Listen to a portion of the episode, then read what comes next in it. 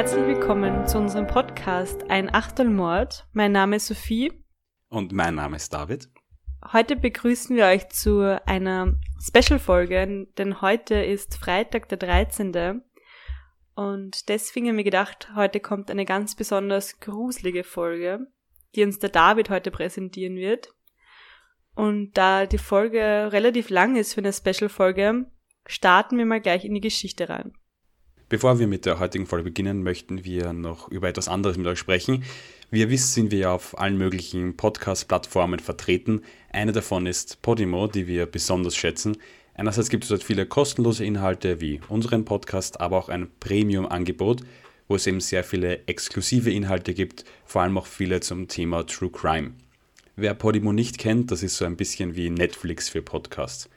Und weil wir euch das gerne vorstellen wollen und euch auch die Möglichkeit geben wollen, das selbst zu testen, gibt es eine kostenlose Probezeit. Normalerweise sind das nur 14 Tage, aber mit dem Link in unserer Podcast-Beschreibung podimo.de slash achtelmord könnt ihr Podimo Premium 30 Tage lang kostenlos testen.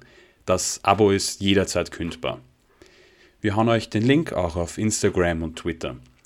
Einerseits ist es natürlich eine gute Chance für euch, 30 Tage kostenlos Premium zu testen und neue Podcasts kennenzulernen. Andererseits unterstützt ihr so auch uns. Genau, also wir haben ja schon einmal ein Freitag der 13. Special gemacht und da haben wir eben auch Fälle genommen, die vielleicht etwas spekulativ sind und deswegen habe ich mir auch diesen Fall für dieses Special ausgesucht. Es gibt nämlich drei Gründe, warum ich diesen Fall für dieses Spezial nehme. Und zwar der erste ist, er spielt sich in Spanien ab. Und das ist ja, wo ich im Moment bin nämlich in Alcázar, also ich bin in Madrid, aber der Fall spielt in Alcázar, das ist eine kleine Ortschaft, ein Stück südlich von Valencia, also an der Ostküste Spaniens. In der Nachbarortschaft Picassent verschwinden nämlich drei Mädchen. Und zwar, und damit komme ich auch schon zu meinem zweiten Grund, warum dieser Fall für dieses Special ausgewählt wurde, nämlich am 13. November 1992, also vor genau 28 Jahren. Und dieser 13. November war, wie eben der heutige 13. November, auch ein Freitag der 13. Der dritte Grund für dieses Special ist, dass dieser Fall der wahrscheinlich meist diskutierteste Fall der spanischen Kriminalgeschichte ist und einen gigantischen Medienrummel bewirkt hat. Außerdem gilt er als ungelöst und es ranken sich unzählige Theorien darüber, was tatsächlich in dieser Nacht 1992 passiert ist und nicht wenige Menschen in Spanien und weltweit zweifeln die offizielle Darstellung dieses Kriminalfalls an. Unsere Freitag der 13 Spezialfolgen sind ja wie immer ein bisschen dazu da, um zu spekulieren und vielleicht auch ein bisschen weniger seriös zu sein wie normalerweise. Und deswegen möchte ich jetzt erstmal einen Überblick über die offizielle Version dieses Falls geben. Und dann schauen wir uns die Ungereimtheiten, polizeilichen Fehler und auch die anderen Theorien an. Also wir beginnen jetzt mit der offiziellen Version dieses Falls. Am Freitag, 13. November 1992, verschwinden die drei Mädchen Miriam Garcia, Antonia Gomez und Desiree Hernandez aus Alcázar, also genauer gesagt eben aus Picassent. Die Mädchen waren im Alter von 14 bis 15 Jahren. Sie befanden sich gerade auf dem Weg von ihrer Heimatstadt Alcázar nach Picassent, um dort in eine Diskothek, nämlich namens Color, zu gehen. An diesem Abend fand dort eine Art Schulfeier statt. Da sie niemand von ihren Eltern dorthin bringen konnte, entschieden sie sich per Anhalter zu fahren. Das war zu dieser Zeit und überhaupt in der Gegend auch nicht ungewöhnlich. Außerdem war das nur eine sehr kurze Strecke, weil im Prinzip die beiden ja Nachbarortschaften waren. Also ich habe mir das wie immer auf Google Maps angeschaut und von der Ortsmitte von Alcázar bis zu dem Ort, wo früher diese Discothek Color war, die es heute nämlich nicht mehr gibt, sind circa 40 Minuten zu Fuß. Ein junges Pärchen nahm sie dann mit von Alcázar zu einer Tankstelle am Rand von Picassent. Von dort waren es noch ungefähr 25 Minuten zu Fuß. Dort stiegen sie in ein anderes Auto um. Eine Frau beobachtete das Ganze und meinte, sie seien in ein weißes Auto gestiegen, in dem bereits mehrere Personen saßen. Sie meinte, es wären vier gewesen. Nummernschild und Automarke konnte die Frau nicht erkennen. Und dies ist das letzte Mal, dass die drei Mädchen lebend gesehen werden. In dem Auto sollen sie geschlagen und entführt worden sein, und zwar in einer Gegend namens La Romana, das ist eine etwas biegige Gegend am Land. Dort befindet sich eine Hütte, in die die drei Mädchen gebracht worden sind. Um ein klares Bild von der späteren Situation zu bekommen, muss ich leider auch die folgenden Szenen kurz beschreiben, die äußerst grausam und nichts für schwache Nerven sind. Also ich rate hier entweder den Podcast abzubrechen oder einige Minuten vorzuspulen, wenn man glaubt, dass man das nicht erträgt. Es geht hier eben um Gewalt gegen Jugendliche, auch sexuelle Gewalt. Während der Autofahrt sind den Mädchen bereits schlimme Verletzungen zugefügt worden. Es sollen ihnen Zähne abgebrochen oder sogar ausgeschlagen worden sein. In der Hütte wurden zwei der Mädchen anal und vaginal vergewaltigt, sowohl von den anwesenden Männern Antonio Angles und Miguel Ricard, aber auch durch die Hinzunahme von Gegenständen. Anschließend fuhren die Männer nach Catador, das ist eine kleine Ortschaft gleich um die Ecke, um sich Sandwiches und etwas zum Trinken zu besorgen. Catador ist eben so eine ganz kleine Ortschaft. Nach zwei Stunden kehrten sie zur Hütte zurück und vergewaltigten das dritte Mädchen.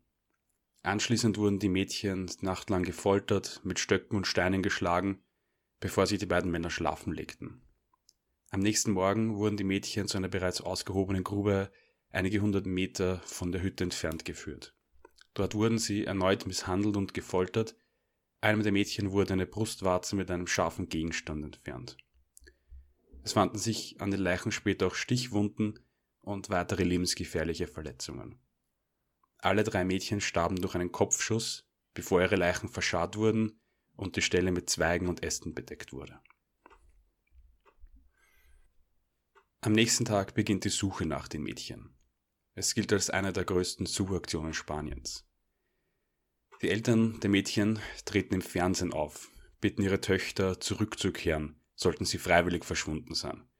Also das sind wirklich herzzerreißende Bilder der Angehörigen, die einfach nur wissen wollen, was mit ihren Mädchen passiert ist.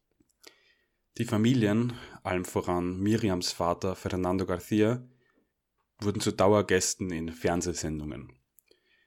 Journalisten aus ganz Europa wurden in den Fall involviert. Der Innenminister beschäftigte sich mit dem Fall und am 24. Dezember 1992 waren die Familien sogar zu Gast beim spanischen Premierminister. Auch außerhalb Spaniens wurde gesucht. Hunderte Personen aus ganz Spanien meldeten sich bei den Behörden und behaupteten, die Mädchen gesehen zu haben. Tausende Plakate wurden aufgehängt auf Spanisch, Englisch, Französisch, Portugiesisch und sogar auf Deutsch. Interpol wurde auf den Fall angewiesen. Es kam nämlich die These auf, dass die Mädchen entführt und möglicherweise in Marokko als Sklavinnen verkauft worden sind.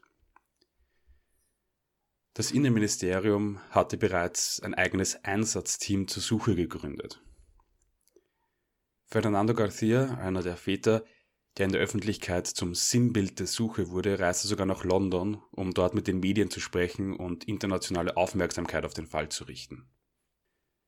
Am Morgen des 27. Jänner 1993 Mehr als zwei Monate nach dem Verschwinden finden zwei Imker, die die Bienenstöcke in den Bergen inspizieren wollten, es gab am Vortag heftigen Regen in der Nacht, eine Hand, die aus der Erde hervorragte, mit einer Armbanduhr am Handgelenk. Also wird immer von einer Hand gesprochen, es war halt eigentlich nur die Unterarmknochen. Die Leichen waren ja dort schon seit einiger Zeit, also auch schon stark verwest. Die Leichen wurden ausgegraben und man sah, dass sie gefesselt waren und relativ schnell kam auch die Vermutung auf, dass es sich bei diesen Leichen eben um die drei verschwundenen Mädchen handeln könnte. In der Umgebung wurde eine Menge an Gegenständen sichergestellt. Eine nicht abgefeuerte Patrone, Plastikflaschen, ein Handschuh und einige andere Dinge. Das Interessanteste aber eine Menge Papierfetzen. Diese Papierfetzen wurden zusammengesetzt und es handelte sich dabei dann um eine Art Sozialversicherungsauszug, kann man eigentlich nicht sagen, sondern eine Art Rezept Also es ist einfach eine Bescheinigung über die Behandlung einer Sexualkrankheit für einen gewissen Enrique Angles, den Bruder von Antonio Angles, den ich schon zuvor erwähnt habe. Antonio Angles war ein bereits bekannter vorbestrafter Gewalttäter. Er war bereits für zwei Jahre im Gefängnis, nachdem er eine 20-Jährige fast Tode geprügelt hatte, weil sie ihm angeblich ein paar Gramm Heroin gestohlen habe. Er bekam nach zwei Jahren Hafturlaub für einige Tage, aus dem er dann nicht mehr zurückkehrte. Also bei ihm handelte es sich bereits um einen gesuchten Verbrecher. Und ich denke, wir haben jetzt auch schon ein klares Bild davon, wer dieser Typ war. Bei der Hausdurchsuchung bei der Familie Angles soll Antonio angeblich aus dem Fenster gesprungen sein und so vor der Polizei geflüchtet sein. Enrique, der dessen Name ja eigentlich auf dem Zettel stand, wurde festgenommen, aber relativ schnell wieder entlassen. Enrique wird ein IQ von ca. 50 nachgesagt, er soll außerdem stark geistig beeinträchtigt sein und eine Schizophrenie haben. Sein Bruder soll sich unter seinem Namen das Medikament geholt haben, weil er als gesuchter Verbrecher natürlich keine Versicherung hatte. Das heißt, deswegen geht man nicht davon aus, dass Enrique, dessen Name ja eigentlich auf dem Zettel stand, etwas mit dem Fall zu tun habe. Außerdem wird Miguel Ricard festgenommen. Er ist ein bekannter Komplize und Freund von Antonio Angles. Zu diesem Zeitpunkt, also als die Leichen gefunden werden, wird Alcázar zu einem großen Filmset, wie es später manchmal bezeichnet wird. Medien aller Art, Fernsehsender und Journalisten belagerten die Kleinstadt. Es wurden Studios aufgebaut, in denen hunderte Menschen Platz hatten, auf der Bühne die Familien der Mädchen und bekannte Gesichter aus Talkshows und Nachrichten diskutierten. Die Familien, haben sie das angetan, dass sie dort auf der Bühne sitzen und mit Talkshow Gastgebern reden darüber. Das ist. Ich glaube, ich könnte das nicht ertragen, wenn es um meine Töchter geht. Ja, das ist was, wir werden auch noch später über die Medien sprechen. Das wird ganz oft, und das war auch für mich eine ganz, ganz bizarre Geschichte. Es wurde dann auch im Live-TV eben über die Fälle berichtet und die Eltern erfuhren zum Beispiel live auf der Bühne vor diesen Leuten, dass mehrere Personen verhaftet wurden. Darüber wurden die dort informiert. Die waren eben da auf dieser Bühne und das war ganz komisch. Da sitzen diese Leute, es wird den Eltern zugeklatscht und dann, wie gesagt wird, da sind zwei Leute verhaftet worden, es schreien schon Leute aus dem Publikum, bringt es um, die gehören hingerichtet.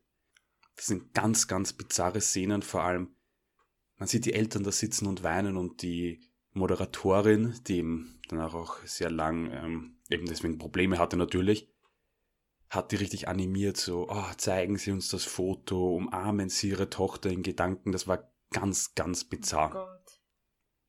Dass sie dir das freiwillig angetan haben. Also, dass ja. sich die hingesetzt haben. Aber die haben vielleicht auch nicht damit gerechnet. Da ist man wahrscheinlich auch in seinen Draws oder Standby-Modus. Ja, das glaube ich auch.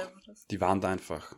Denen ist gesagt worden, kommt's dahin, wir reden da mit euch und die, glaube ich, man hat irgendwie gesehen, die Leute, wie sie da gesessen sind, ganz viele von denen hatten wirklich so teil, teilnahmslose Gesichter.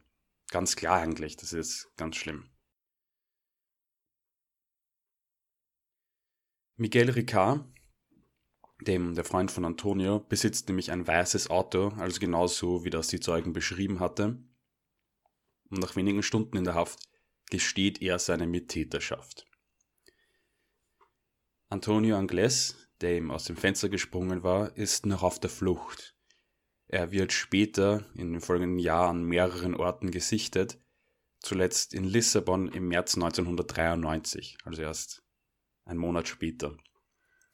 Angeblich soll er von dort aus auf, auf das Transportschiff City of Plymouth gestiegen sein und dann entweder vor der irischen Küste ertrunken sein oder eben dort an Land gegangen sein. Eine andere Theorie sagt, dass er von Lissabon aus ein Schiff nach Brasilien bestieg. Er hatte nämlich auch eine brasilianische Staatsbürgerschaft. Er wurde nämlich in Brasilien geboren, um dort dann unterzutauchen. Das Einzige, was bezüglich Antonio Angles sicher ist, dass man bis heute nicht weiß, wo er ist, ob er noch lebt und er ist weiterhin auf der Seite Interpols als einer der meistgesuchten Verbrecher Spaniens gelistet.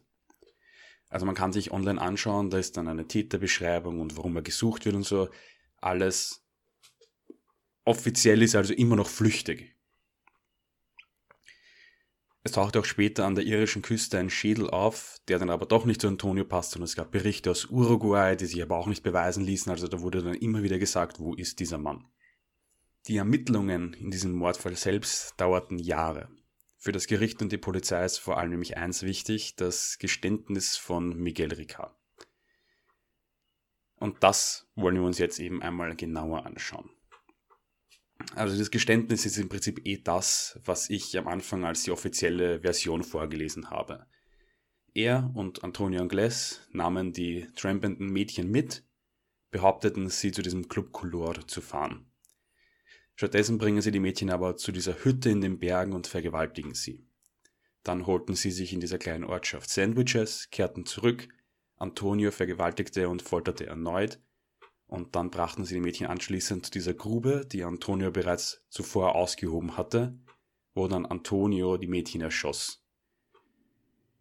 Miguel und Antonio wickelten die Mädchen dann in einen Teppich, der wird später noch wichtig sein, und begruben sie. Hier ist wichtig in seiner Aussage, dass er weder die Morde begangen hatte, noch gefoltert habe. Er soll nur, und das nur ist jetzt wirklich unter ganz großen Anführungszeichen, ein Mädchen vergewaltigt haben.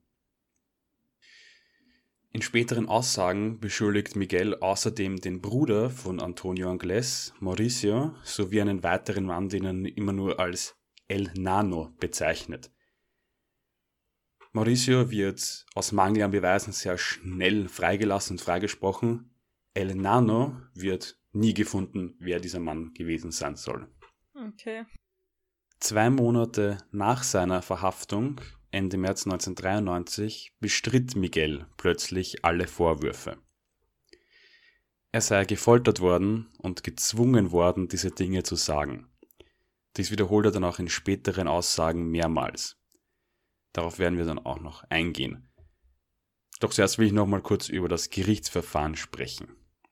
Es begann nach vier Jahren 1997, weil es dazwischen zu unzähligen Tests, Gutachten, Aufschiebungen und so weiter kam.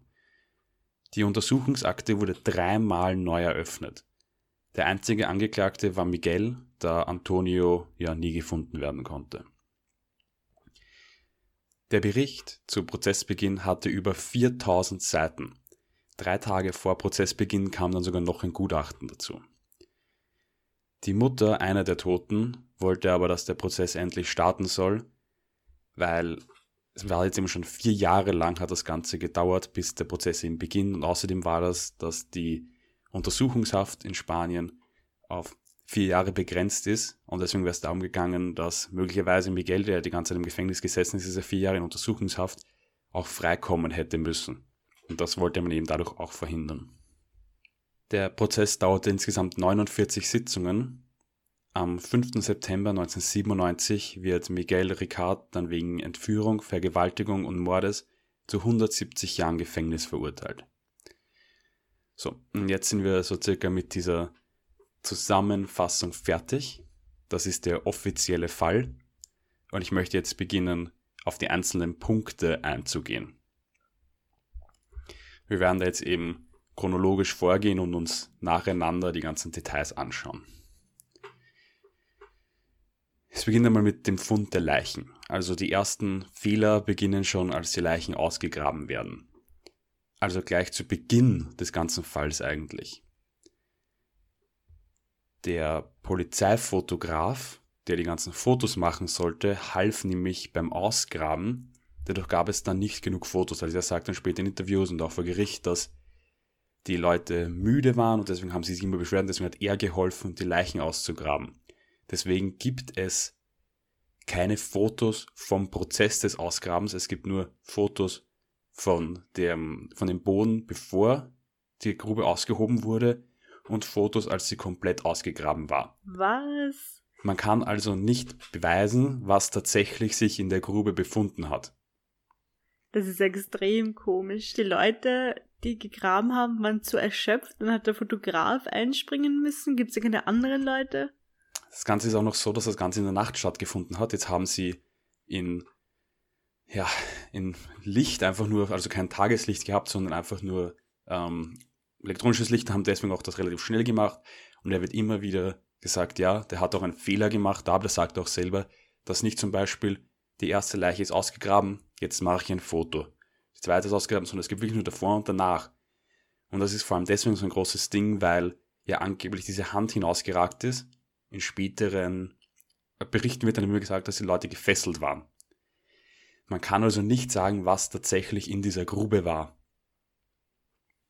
Das wird später dann eben auch vor Gericht und für einen Haufen Theorien sorgen und ist einer von den ersten Fehlern. Das passiert halt gleich am Anfang.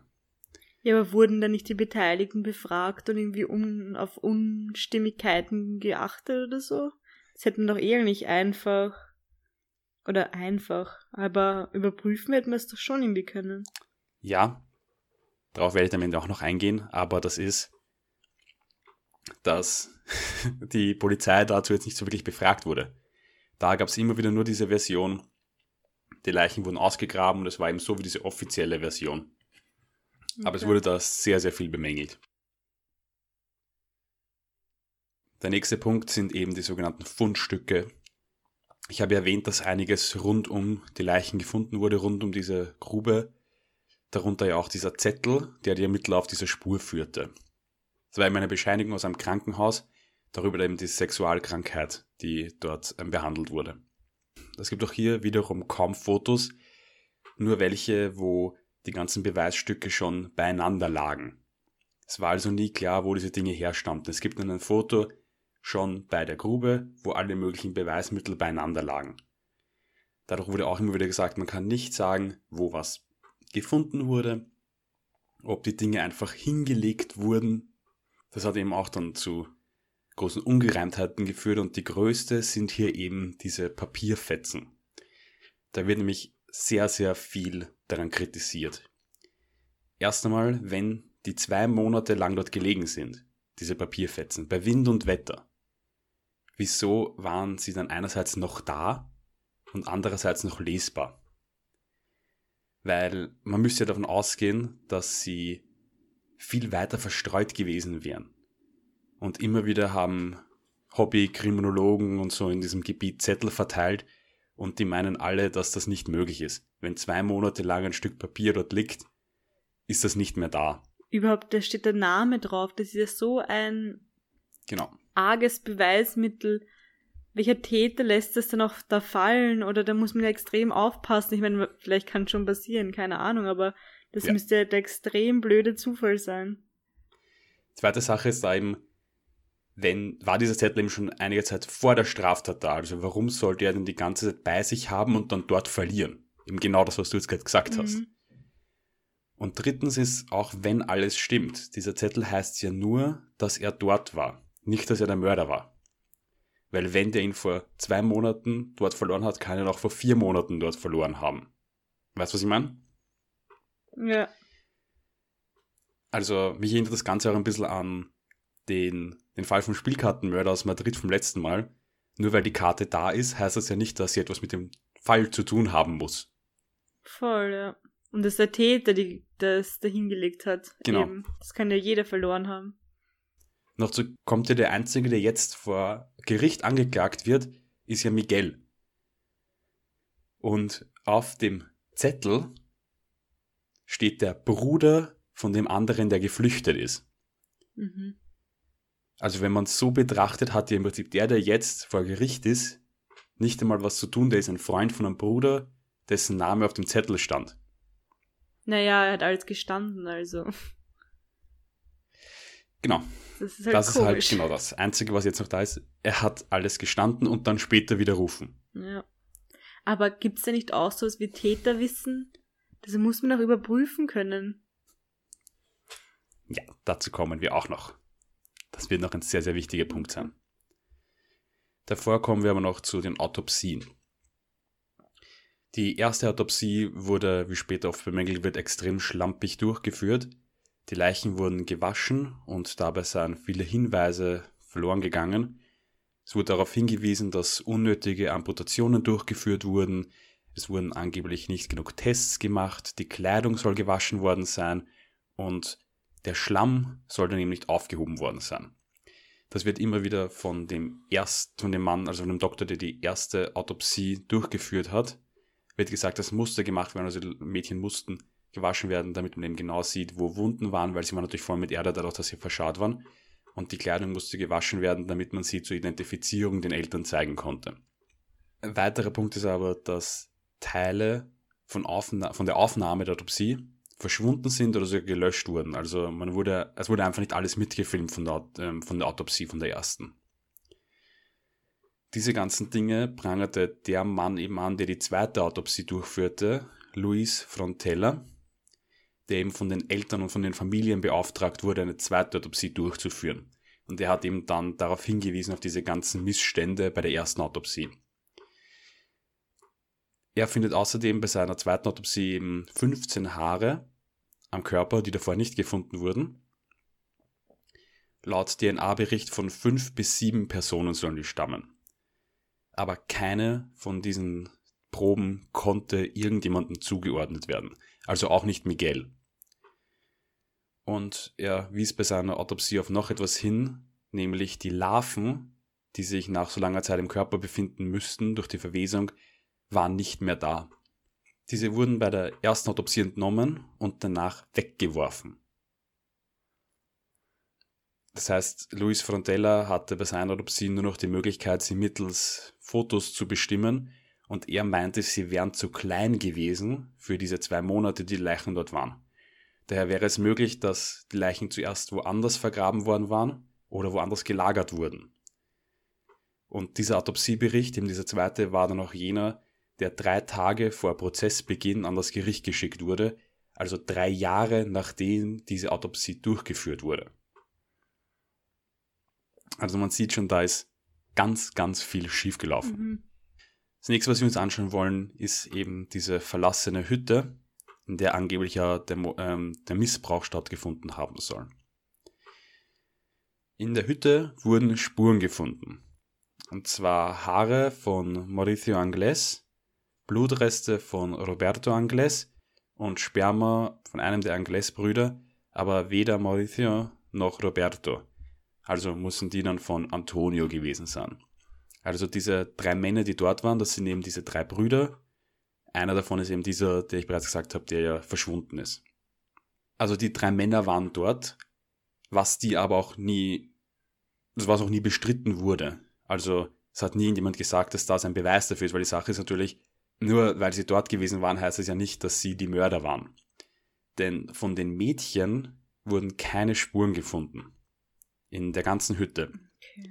Die einzigen Dinge, die gefunden wurden, waren eben von diesen drei Brüdern. Das ist komisch. Es ist sehr komisch und es wird noch komischer, denn die Matratze, die dort lag, war frei von Blutflecken. Also wenn die Mädchen dort gefoltert und vergewaltigt worden wären, müsste man davon ausgehen, dass dort irgendwelche Spuren von ihnen wären. Ja, der Haarschuppen oder irgendwas, oder, oder konnte man das noch nicht ähm, also mit DNA, DNA-Spuren aufnehmen oder so? Das war schon möglich, aber es war noch sehr in den Kinderschuhen. Und deswegen hat, das war auch einer der Gründe, warum der Prozess so lange gedauert hat, also dieser Voruntersuchungsprozess, weil da immer, gerade das war der Zeitpunkt, wo gerade immer neue äh, Methoden gekommen sind und deswegen hat man immer wieder alles neu versucht. Spanien hatte zu dem Zeitpunkt aber noch keine DNA-Datenbank also auch zum Beispiel die Haare konnten nur verglichen werden, ist dieses Haar von dem, ist dieses Haar von dem. Aber man konnte nicht sagen, ich gebe es in ein System rein. Das hat es damals eben noch nicht gegeben in Spanien. Okay. Ja, eh, aber mit den Haaren, wenn da die Mädchen gewesen sind und misshandelt worden sind, da geht man davon aus, dass wenigstens ein Haar dort liegen muss. Ein Haar, es müssten Blutspuren sein, ja. Es müsste, das ist eben das, was so komisch ist. Hm. Das ist eben das, was auch heißt. Das heißt, die Brüder waren dort, aber das heißt ja nicht, dass sie den Mord begangen hätten. Und das heißt ja auch nicht, dass die Mädchen dort waren. Der nächste Punkt, der untersucht wird, ist das Auto von Miguel, von dem hier übrigens auch keine Spur in der Hütte gefunden wurde. Der einzige, der jetzt vor Anklage sitzt, von dem werden keine Spuren in der Hütte gefunden. In seinem Auto findet man ein Haar und das auch ihm gehört. Keine Haare, keine anderen, keine Fingerabdrücke, nichts, was auf die Mädchen hindeuten lässt. Also es gibt nicht mal einen Beweis, dass die Mädchen in seinem Auto waren. Ja, aber es ist alles irgendwie so komisch, weil alles schaut eigentlich so obvious aus, wenn das das gleiche Auto war, wo also das der Zeuge gesehen hat, aber dann irgendwie findet man nichts. Genau. Und er er gibt alles zu und dann widerruft das wieder. Also es ist extrem komisch. Ja. Nächster Punkt ist eben diese Bar, wo sie diese Sandwiches gekauft haben, angeblich ja zwischen den beiden Vergewaltigungen. Es sollen dort drei Sandwiches geholt worden sein. Die Frage, die dann immer wieder öfter gestellt wurde, ist, für wen war das dritte? Außerdem meinten die Barbesitzer, dass sie eine Person draußen gesehen haben, die gewartet hat, die nicht Antonio war, sondern kleiner als er. Also es ist so, die Sandwiches ist angeblich hineingegangen Miguel und hat die gekauft. Draußen hat jemand gewartet, der aber nicht Antonio war. Deswegen wird gesagt, vielleicht war es einer seiner Brüder. Aber sie können es eben auch nicht genau sagen, der ist eben draußen unter einem Baum gestanden und hat gewartet. Aber sie meinen, dass es nicht Antonio war. Der nächste Punkt, der noch untersucht wurde, ist dieser Teppich. Und zwar die Mädchen wurden, in der Grube wurde ein Teppich gefunden, in den die Mädchen eben eingewickelt waren. Der Teppich war schon von Anfang an ein sehr komisches Ding, weil er wurde am Anfang als blau bezeichnet, in dem ersten Bericht dann als braun. Das wurde aber gesagt, natürlich, weil es beim Ausgraben ja dunkel war. Außerdem war er voll mit Erde. Aber dadurch entstand eben dann die Theorie, dass es vielleicht mehrere Teppiche gäbe. Darauf komme ich auch noch zu sprechen vielleicht. Ich weiß gar nicht, ob ich das so genau beleuchten will weil das ist eine ganz, ganz wirre Theorie. Dieser Teppich lag monatelang bei der Polizei und bei der Forensik, dort wurde aber nichts gefunden. Dann bei einer erneuten Untersuchung durch einen anderen Spezialisten wurden dann Spermaspuren gefunden. Allerdings wurde auf dem Teppich kein Blut gefunden was auch wieder dem widerspricht, denn Miguel sagt immer wieder in seinen Aussagen, dass ja die Frauen ja gefoltert und dass die Frauen gefoltert wurden und geschlagen wurden und dass sie angeblich voller Blut waren, aber in dem Teppich, in den sie eingewickelt waren, war dann keine Blutspur.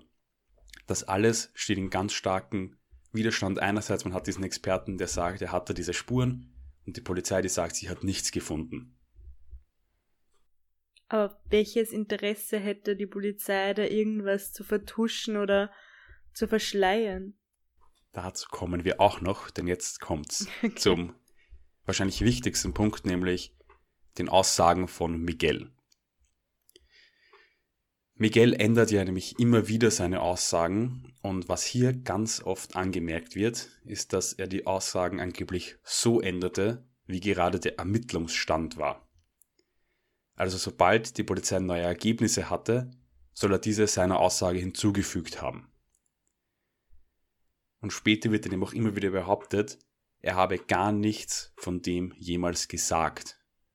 Er selbst sagte später nee, vor das Gericht. Verstehe ich jetzt nicht. Er selbst sagte später vor Gericht, dass er gefoltert worden sei. Ein Amtsarzt hat aber nie Verletzungen bei ihm festgestellt. Es wird dann eben auch behauptet, dass er einfach 16 leere Seiten unterschrieben haben soll, die dann später von der Polizei beschriftet wurden mit Aussagen. Es gibt keine einzige Aufzeichnung von einer seiner Vernehmungen. Mhm. Also die Polizei wollte einfach einen Täter haben und er war halt gerade da. So zumindest stellt es er und auch Fernando dar. Das wird dann noch ganz wichtig. Es gibt also keine Aufzeichnungen vor Gericht. Der Amtsarzt behauptet, dass er keine Verletzungen bei ihm gefunden hätte, wie das übrigens der vor Gericht sagt. Ähm, schüttelt Miguel den Kopf und haut sich die Hände an den Kopf und sitzt da, als könnte er das gar nicht glauben, dass das jetzt gesagt wird. Weil er ihm immer wieder behauptet, er wäre gefoltert worden, bevor der ähm, Vernehmungsrichter da war, bevor jemand da war, um ihn zu vernehmen, sei er angeblich von der Polizei gefoltert worden, um das zu sagen. Außerdem meint er, abgesehen von der Folter, soll man ihm auch damit gedroht haben, dass seiner Tochter, er hat nämlich eine zweijährige Tochter, die er übrigens nie kennenlernte, weil er die ganze Zeit ähm, im Gefängnis war. Ich zitiere jetzt seine Aussage, nämlich sollen ihm die gedroht haben, dass wenn er nicht mitspiele bei dieser ganzen Sache, dass seiner Tochter das gleiche geschehen werde wie den Mädchen von Alcázar. Also das behauptet er dann auch später vor Gericht und in anderen Aussagen. Also wiederholt mehrmals diese ganzen Drohungen, auch dann eben im Prozess. Also hier geht es jetzt wirklich darum, was glaubt man. Den Aussagen aus den Vernehmungen, die laut ihm unter Folter entstanden sind, oder seinen Widerrufen. Und das ist eben so extrem wichtig, weil wir haben ja schon bisher gesehen bei den Spuren, außer seinen Aussagen gibt es keine richtigen Beweise. Nur Indizien wie Haare von Antonio oder eben diesen Zettel, auf dem ja auch nicht sein Name stand. Und das war's dann eigentlich schon mit den Beweisen, und Anführungszeichen. So, und jetzt will ich auf etwas eingehen, das für diesen Fall ganz, ganz fundamental ist, nämlich die Medien und die Berichterstattung. Der Vater von einem der Mädchen, eben Fernando, den ich ja bereits erwähnt habe, der von Anfang an schon bei der Suche zum Sinnbild der Mordfälle wurde, führte neben den Ermittlungen eine Art zweiten Prozess, und zwar über die Medien. Er und Juan Ignacio Blanco, ein Journalist und Kriminologe, begannen eigene Ermittlungen und Recherchen. Fernando kündigte dann sogar seinen Job, um seine ganze Zeit auf diesen Fall zu richten. Er hatte in ganz Spanien Termine, bei denen er Spenden sammelte und Personen befragte, immer in Begleitung von Juan. Und das ist jetzt der Punkt, irgendwie, der mich am meisten an diesem Fall fertig macht. Juan und Fernando waren Dauergäste in Fernsehsendungen und Talkshows. Die Familien der toten Mädchen wurden fast so etwas wie TV-Stars. Eine dieser Sendungen war Esta Noche Cruzamos el Mississippi. Das ist so eine Mischung aus Nachrichten, Sketches und Interviews. Das ist eine Sendung, ich finde sie vergleichbar so mit Shows wie Ellen oder so Late-Night-Programme von Jimmy Fallon und so. Weißt du, was ich meine? Mhm, ja. Also es war so, als würden jetzt Fernando und Juan zu Gast sein bei Jan Böhmermann oder Willkommen Österreich und dort über die Morde sprechen. Und das immer wieder. Mhm. Und hierbei entstanden eben auch diese Verschwörungstheorien, die diesen Fall dann so groß machten. Also ganz viele Dinge, die ich schon zuvor erwähnt habe, sind erst dort dann publik gemacht worden. In dieser Sendung konfrontieren Juan und Fernando unter anderem Experten oder auch Polizisten mit ihren Nachforschungen und ihren Theorien. Aber warte mal ganz kurz. Wer sind die zwei? Das sind jetzt Väter? Nein, oder? Wer sind die? Das sind Fernando, das ist der Vater von einem der Mädchen. Das ist schon die Väter. Und Juan ist ein Kriminologe und Journalist, der sich Fernando angeboten hat, ihm zu helfen. Okay. Der hat im Prinzip, der hat keine Verwandtschaft oder so zu einem der Mädchen. Okay. Der hat aber mit ihm ganz viel Zeit verbracht. Die haben teilweise beieinander, also hat, der Fernando hat Juan bei sich wohnen lassen. Er hat auch, wie gesagt, eben den, seinen Job gekündigt, um mit, also der Fernando hat seinen Job gekündigt, um gemeinsam mit Juan diese Nachforschungen zu betreiben. Aber irgendwie klingt das jetzt auch so, als wird irgendwie mhm. Profit daraus schlagen wollen. Weißt du, was ich meine? Der wird ja sicher auch Geld bekommen haben, dass er da von Talkshow zu Talkshow hüpft, oder? Das ist mich einer ganz, ganz wichtiger Punkt, der noch rauskommt. Alles. Es würde mich jetzt sowas wie ein zweiter Prozess im Fernsehen schon fast gemacht, eine zweite Untersuchung, der halt nicht vor Gericht stattfindet, sondern in den Medien. Auch Familienmitglieder von Antonio Angles, also dem verschwundenen angeblichen Mörder, waren zu Gast in diesen Sendungen. Das ist wirklich bizarr. Also da sitzen sich dann Fernando, der Vater von einem der Mädchen, und ein Bruder vom angeblichen Mörder gegenüber.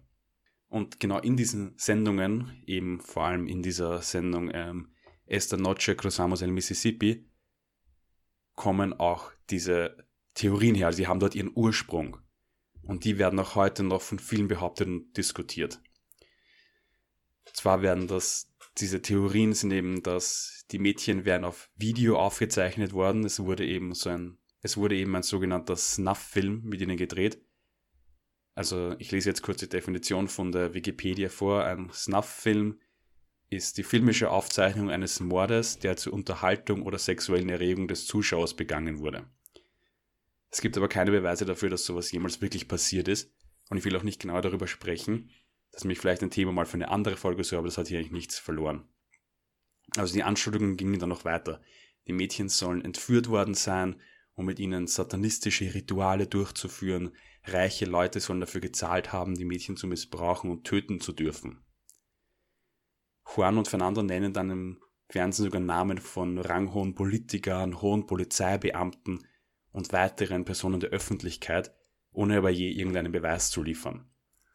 Und das ist eben auch der Ausgangspunkt, warum gesagt wird, warum sollten die Polizisten das alles gefälscht haben, was du eben davor richtig gefragt hast, weil angeblich hier ranghohe Politiker, hohe Polizeibeamte, mhm. hohe Mitglieder im Ministerium und Sicherheitsbeamte ähm, involviert gewesen sein sollen.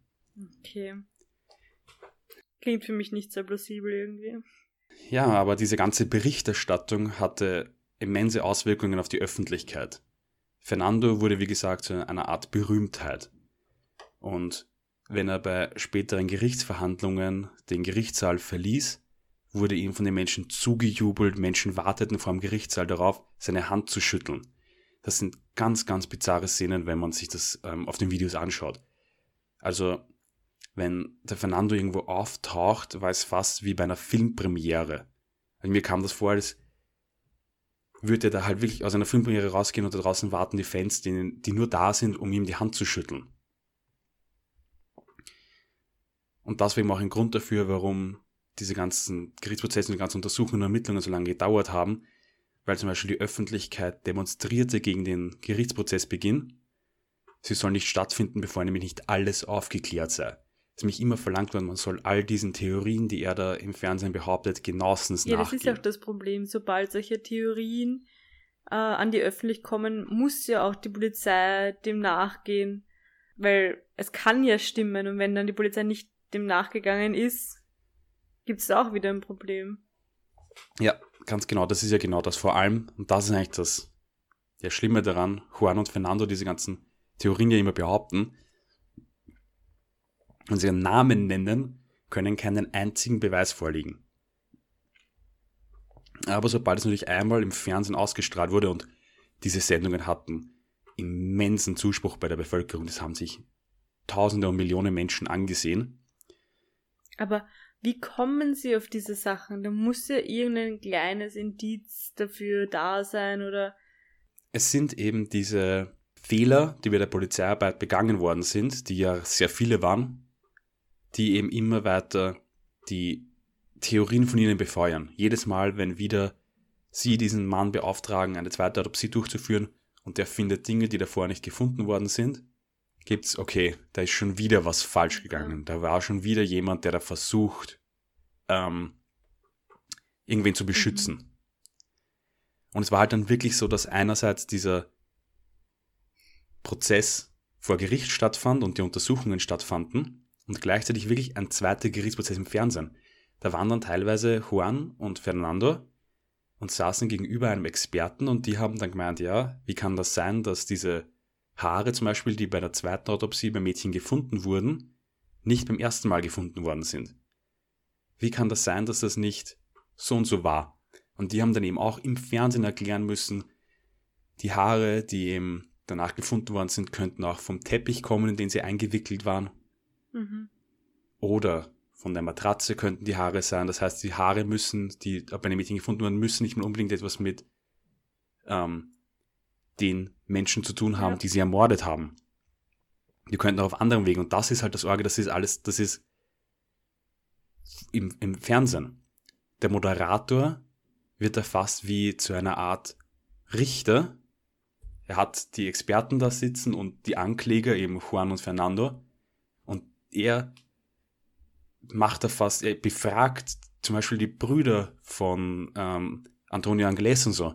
Das ist ganz, ganz bizarr, dass da wirklich im Fernsehen ein zweiter Prozess stattfindet und da ist durchgehend und auch während der Prozess und, die, und äh, vor Gericht lief, wurde durchgehend im Fernsehen besprochen.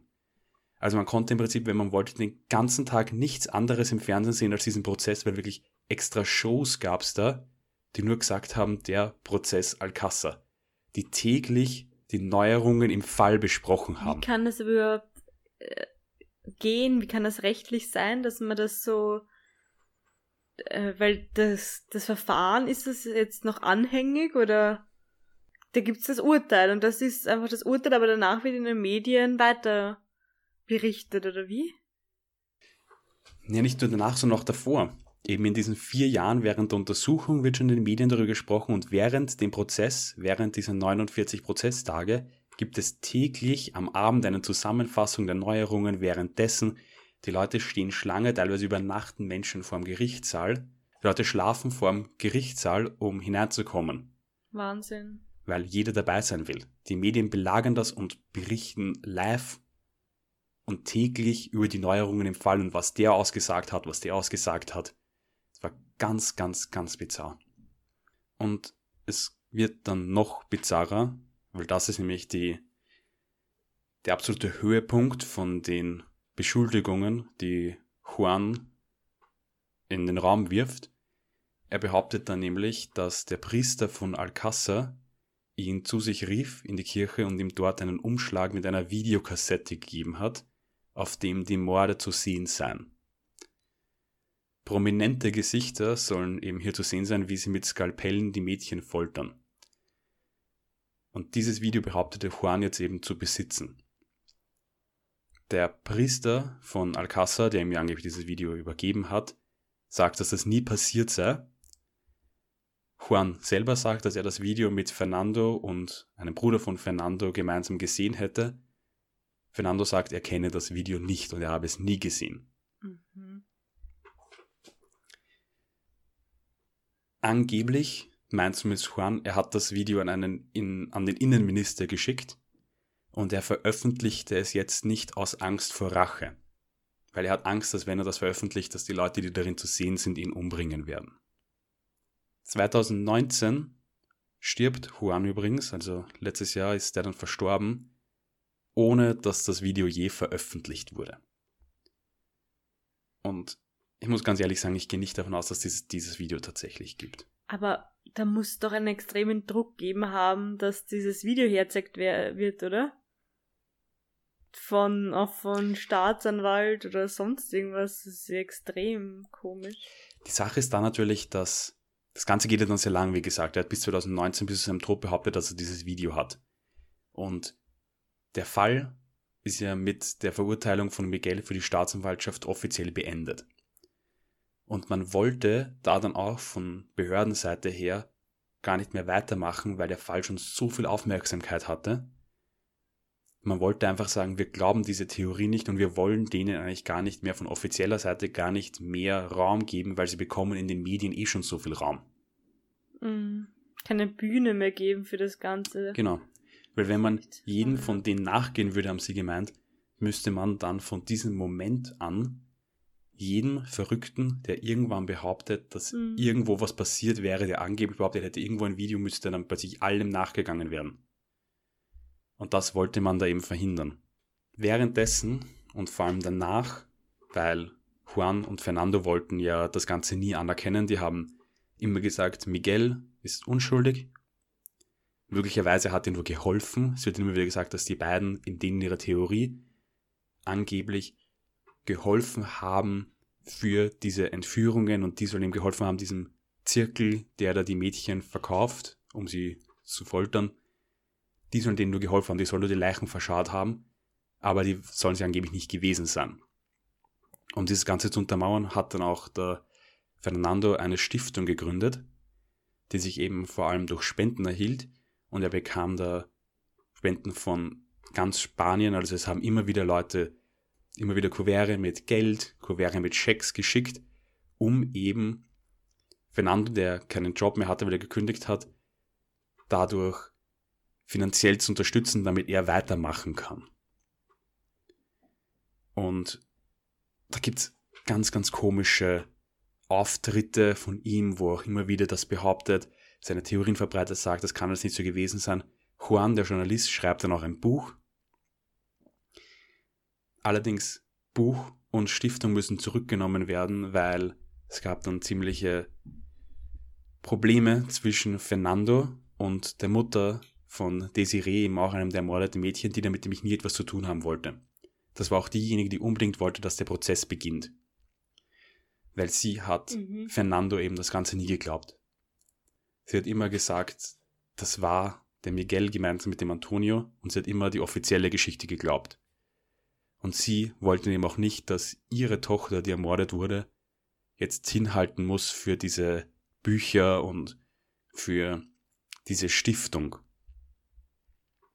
Ja, das wollte ich gerade sagen. Das Traurige ist ja, dass dann eigentlich diese Morde von den Mädchen und die Geschichten von den Mädchen äh, extrem in den, in den Hintergrund gedrängt werden und gar nicht mehr so wichtig sind, weil diese Verschwörungstheorien das ist, ja. das sind, was die Leute interessiert und das ist irgendwie traurig, weil so soll es nicht sein. Es soll ja irgendwie die Mädchen im, im Gedanken bleiben, im Gedächtnis bleiben ja. und nicht diese wie Verschwörungstheorien. Ja. Und es wird dann eben auch gesagt, dass es sind dann eben auch immer wieder, weil eben diese Stiftung darf sie offiziell gar nicht mehr geben, weil eben die Mutter dagegen geklagt hat, die Bücher dürfen nicht mehr verkauft werden. Sie machen aber weiter. Und es wird dann auch teilweise, macht die Stiftung dann auch, wie es heißt, um anderen Eltern, um anderen Müttern zu helfen, deren Töchter oder deren Söhne ermordet werden. Und dies sollen dann angeblich auch Geld spenden, damit er ihnen eine Aufmerksamkeit gibt. Das ist ganz, ganz komisch. Es gibt dann auch ein Video von Fernando, wie er in einer Bar gefilmt wird, also mit einer versteckten Kamera, wo er eben sagt, er kann entscheiden, wofür das Geld, das ihm die Leute zuschicken, ausgibt. Das ist ganz, ganz komisch und eben dieses Buch, was Juan schreibt und verkauft, ähm, wenn man dem im Hintergedanken hat, immer diese Videos, die er angeblich behauptet zu besitzen, die er nie irgendwann freigibt, klingt das alles für mich halt ganz, ganz stark danach, dass er diese Geschichte mit den Videos erfunden hat, weil damit hat er sich ja im Prinzip den Rest seines Lebens bis zu seinem Tod, war das sein Job, dass er herumgegangen ist, Vorträge gehalten hat und sein Buch verkauft hat. Das ist für mich eben so dieser ganz schlimme Teil von dieser Geschichte, dass danach, nach dem Mord an diesen Mädchen, und ich möchte eigentlich gar nicht dem Fernando die Schuld dran geben, dem Vater von den Mädchen, der, glaube ich, war auch in diese Situation gefangen und ich gebe da vor allem diesem Journalisten Juan Blanco die Schuld, dass der den da hineingezogen hat in diesen Glauben an diese Verschwörungstheorien, um in die Medien zu kommen und Geld zu machen. Ja. Es wurden dann auch Klagen eingereicht, also sowohl Juan als auch Fernando wurden wegen Verleumdung ähm, und illegaler Geldgeschäfte verurteilt. Die mussten Geld zahlen an eben diese ganzen Leute, die sie während ihrer, ähm, während ihrer Auftritte im Fernsehen beschuldigt hätten, Mittäter bei diesem Fall zu sein. Im Jahr 2013 verlässt Miguel das Gefängnis, nachdem eben, und darüber haben wir schon letztes Mal gesprochen, wegen diesem Spruch des Europäischen Gerichtshofs, dass Menschen ja nicht länger eingesperrt werden dürfen. Also dass man nicht eine Gefängnisstrafe ohne Aussicht auf ein Freikommen haben darf. Deswegen wird 2013 Miguel eben aus dem Gefängnis entlassen. Das ist auch eine ganz wirre Szene, also wie der das Gefängnis verlässt, hat er eine, eine Haube auf und sein ganzes Gesicht bis auf seine Augen sind verdeckt. Die Reporter folgen ihn nämlich aus dem Gefängnis hinaus. Er steigt dann in ein Taxi und die umzingeln ihn. Es muss dann sogar am Bahnhof, wo er aussteigt, die Polizei gerufen werden, um die Medien wegzuhalten von Miguel. Also er ist dann eben in einem Zug, dort gibt er dann, dort redet er kurz mit einem Reporter und dann, wie er aussteigt bei der nächsten Haltestelle, die ihm nirgendwo war, steigen sofort mit ihm ein Haufen Journalisten aus. Die Polizei muss dann wirklich darauf schauen, dass er irgendwo wegkommt. Weil er eben komplett belagert wird von Medien und da merkt man auch, auch 2013, wo er das Gefängnis verlässt, das ist immer noch ein Riesending in Spanien. Er taucht danach unter und man weiß heute nicht, wo Miguel lebt. Dazu gibt es auch wieder ganz viele Theorien. Er soll angeblich in Frankreich in ein Kloster eingetreten sein er soll irgendwo in Südamerika leben. Es gibt ganz, ganz viele Theorien. Und was wirklich an den Abend passiert ist, weiß man auch bis heute nicht. Das weiß man bis heute nicht. Es gibt diese offizielle Version und es gibt die vielen, vielen Theorien von Fernando und Juan.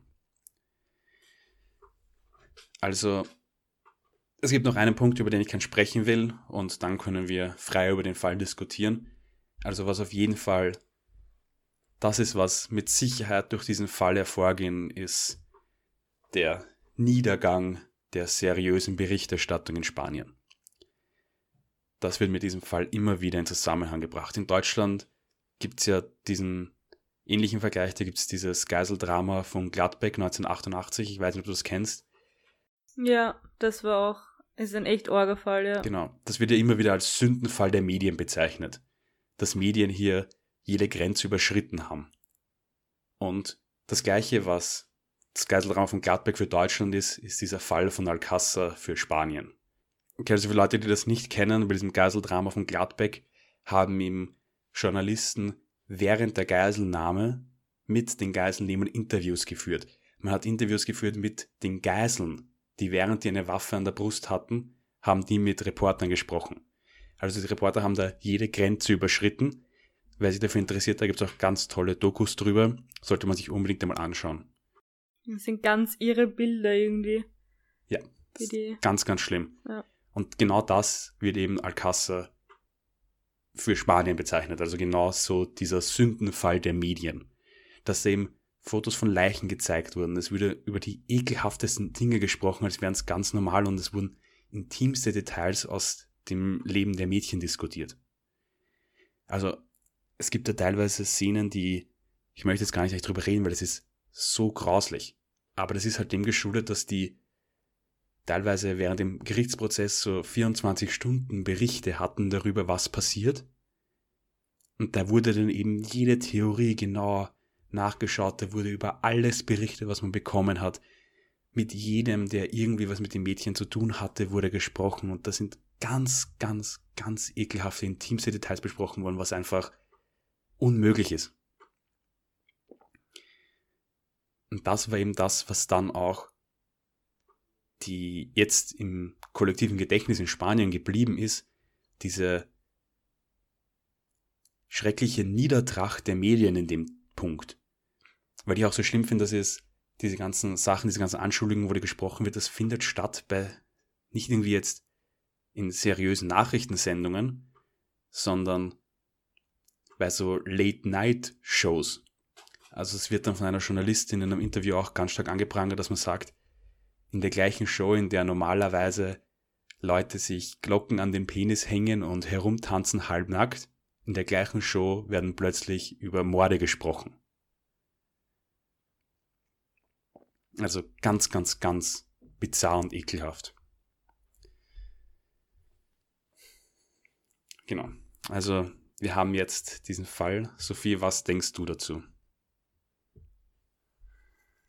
irgendwie echt schwer, aber äh, irgendwie kann ich mir schon vorstellen, dass der Miguel vielleicht wirklich nicht so sehr involviert war, wie er am Anfang ausgesagt hat, sondern dass eher eine andere Gruppe irgendwie vielleicht ihn eh unterdrückt hat, aber jetzt keine Politiker oder Polizeibeamte, das glaube ich nicht halt Freunde von ihm oder so und er ist halt das schwächste Glied in der Kette sozusagen und hat das halt irgendwie ausbaden müssen, aber ich glaube, es ist schon sehr nah an dem, was, also an der offiziellen, an, also sehr nah an der offiziellen Version. Ich meine, es ist extrem komisch, dass man keine, nichts gefunden hat in der Hütte von den Mädchen und im Auto nichts gefunden hat. Aber ich weiß nicht, also diese ganzen Verschwörungstheorien und dass es noch so exzessiv betrieben wurde von den Journalisten, das finde ich irgendwie sehr äh, unglaubwürdig alles. Wie siehst du das? Ja, ich bin da voll und ganz deiner Meinung. Also es gab da diese riesigen Fehler von der Polizei, die ich mir auch nicht erklären kann, aber diese ganzen Theorien über irgendwelche satanistischen Rituale und irgendwelchen geheimen Bünden, die da sich Frauen holen, um sie umzubringen, finde ich auch alle sehr an den Hahn herbeigezogen, weil vor allem die Sache ist, du hast diese eine Geschichte mit den vielen Polizeifehlern, wo sie nicht beweisen lässt, was da wahr ist, und du hast diese andere Geschichten, die einfach von denen in diesen Talkshows verbreitet werden, wo sich nichts nachweisen lässt. Du kannst bei nichts was sagen. Aber die beiden haben halt diese riesige Aufmerksamkeit bekommen in der Öffentlichkeit und deswegen glauben auch heute noch ganz, ganz viele Menschen in Spanien eben viele von diesen Theorien über diese Geheimbünde, über das, dass Politiker da drin verwickelt waren. Das ist, weil er eben in den Medien so eine riesige Aufmerksamkeit bekommen hat. Also das haben wirklich tausende Menschen haben dem zugejubelt, wenn er aus dem Gericht gekommen ist und die haben gesagt, der ist der Einzige, der wirklich irgendwie den Fall auflösen will, hat es immer geheißen. Das ist ganz, ganz bizarr, aber ich glaube auch, gehe einfach davon aus, ich kann es natürlich nicht sagen, aber dass mehrere Personen daran beteiligt waren und dass dieser Miguel wahrscheinlich wirklich dafür hinhalten hat müssen. Aber das ist halt alles ganz spekulativ und ich traue mich da eigentlich fast gar nicht, sowas Definitives zu sagen, weil es so schwer ist. Ja. Also ich denke eigentlich relativ ähnlich wie du, aber es ist eine ganz, ganz komische Geschichte, eine ganz verworrene Geschichte und auch irgendwie ist alles so unbeweisbar. Und deswegen ist der Fall, obwohl es diese Verurteilung gibt, offiziell ist dieser Fall ja ein gelöster, aber für mich ist er irgendwie trotzdem ein ungelöster Fall, solange nicht Antonio gefunden wird solange der nicht irgendwie eine Aussage tätigen kann und solange irgendwie diese ganzen Sachen nicht aufgeklärt sind, solange ist es für mich eigentlich schon ein ungelöster Fall. Ja, es scheint irgendwie so, als wäre, was du eh schon gesagt hast, äh, als würden die Staatsanwaltschaft und das Gericht das einfach jetzt so totschweigen oder okay, das ist jetzt die Vision und so bleibt's, um halt nicht jeden Hinweis nachgehen zu müssen und auch ja, das nicht ins Endlose zu ziehen, weil wenn es da so tausende Theorien gegeben hat, dann ja, werden, werden die Verhandlungen ewig lang und es wäre wahrscheinlich immer noch kein Urteil gesprochen und es ist halt schon das Ziel des Gerichts, ein Urteil zu sprechen und meistens auch einen Täter zu finden natürlich. Genau. Einen Sündenbock oder ja. Ja. Das ist auch für mich irgendwie das, was im Fall, glaube ich, warum er so geendet hat, weil man eben nicht allem nachgehen wollte, nicht allem nachgehen kann, weil man eben sonst, wenn man dem so viel Aufmerksamkeit gegeben hätte von Seiten der Staatsanwaltschaft, jedem von diesen Dingen müsste man dann immer, wenn irgendwo jemand so etwas behauptet, dem komplett nachgehen und alles widerlegen müssen, was eine Person im Fernsehen sagt. Und ich glaube, deswegen wirkt es auch oft so, als würde die Staatsanwaltschaft da etwas vertuschen wollen. Ich glaube, in Wahrheit wollten sie einfach nur nicht, dass sich das ins Endlose zieht, man niemals genau. ein Urteil hat. Weil eigentlich ist es ja auch für die Eltern beruhigender oder leichter, wenn sie wissen, okay, so, so und so war's und nicht immer in dieser Ungewissheit zu sein. Ich glaube, das ist auch für, für die Hinterbliebenen, wenn man das so sagen kann, eine Erleichterung, so eine, eine Version zu haben, an der man sich anhalten kann, wie man eh bei dieser einen Mutter gesehen hat, die dann diesen Verein und das Buch ähm, untersagen wollte. Ja, das sehe ich ja. ganz genauso. Also ich verstehe da auch voll diese Mutter, die ihm immer gesagt hat, das war, die hat immer gesagt, das waren Antonio und Miguel und diese Geschichte, das war. Das muss man auch immer sehen. Es gibt einerseits den einen Vater, der sagt im Fernsehen, das ist alles erlogen und sie sagt, sie glaubt das und sie will das auch glauben, was die Ermittlungen sagen und sie glaubt den Ermittlern und sie hat Glauben an das spanische Rechtssystem und sie sagt, sie geht davon aus, dass das stimmt. Und das muss man eben auch sehen. Mhm. Aber das wird eben von einem der Ermittler immer gesagt in den Interviews, dass es für ihn damals ganz, ganz schwer war, ähm, im Fernsehen oder in der Öffentlichkeit überhaupt irgendetwas über den Fall zu sagen, weil die öffentliche Meinung eben so extrem auf der Seite von Fernando und Juan war. Also er sagt dann in einem Interview später, dass es für ihn fast unmöglich war im Fernsehen oder so, wo der ja als einer der Experten zur Schule geladen war, wo dann diskutiert wurde, man hat sich gar nicht getraut, hat er gemeint, irgendetwas gegen Fernando zu sagen, weil man dann am nächsten Tag auf offener Straße beschimpft und angegriffen wird, weil die öffentliche Meinung so sehr auf der Seite von Fernando war. Mhm. Au außerdem natürlich, das ist halt einer von diesen Dingen, der ist der Vater von einem der Mädchen. Den möchte man jetzt natürlich auch nicht so direkt irgendwie angreifen oder so, weil der hat sein Kind verloren.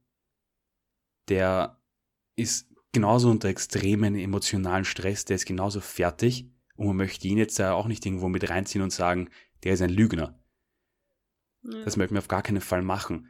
Und der hat ihm immer gemeint, deswegen, es war ganz, ganz schwer als Teil der Behörden, weil man nicht wirklich irgendwie etwas sagen konnte, ohne dass man am nächsten Tag in den Augen der Bevölkerung ein Lügner und verhasst war, weil natürlich die Eltern die größte Sympathie hatten. Und vor allem eben der Fernando, der sich da immer so stark gemacht hat.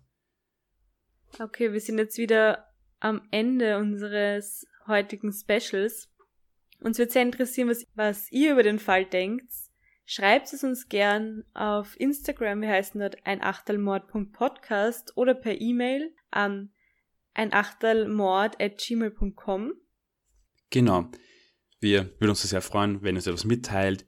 Ich kann auch nur empfehlen, ähm, es gibt auf Netflix die Dokumentation El Caso Alcázar. Sie ist auf Spanisch, aber es gibt deutsche Untertitel und so. Ähm, die ist wirklich sehr, sehr sehenswert, falls sich wer, falls sich wer mehr für den Fall interessiert. Da wird das Ganze sehr gut aufgearbeitet. Dort sieht man auch die Originalinterviews und die Originalmitschnitte damals aus den Fernsehsendungen. Das ist wirklich sehenswert und die kann ich wirklich nur empfehlen. Wir hören uns dann wieder in bei einer regulären Folge. Die letzte Folge am Montag ist ja aufgrund des Terroranschlags in Wien entfallen, aber wir werden dann eben in einer Woche wieder weitermachen in unserem gewohnten Rhythmus jeden zweiten Montag. Und bis dahin bleibt gesund und wir hören uns in fast einer Woche wieder. Wenn wir uns dann wieder treffen auf ein Achtelmord.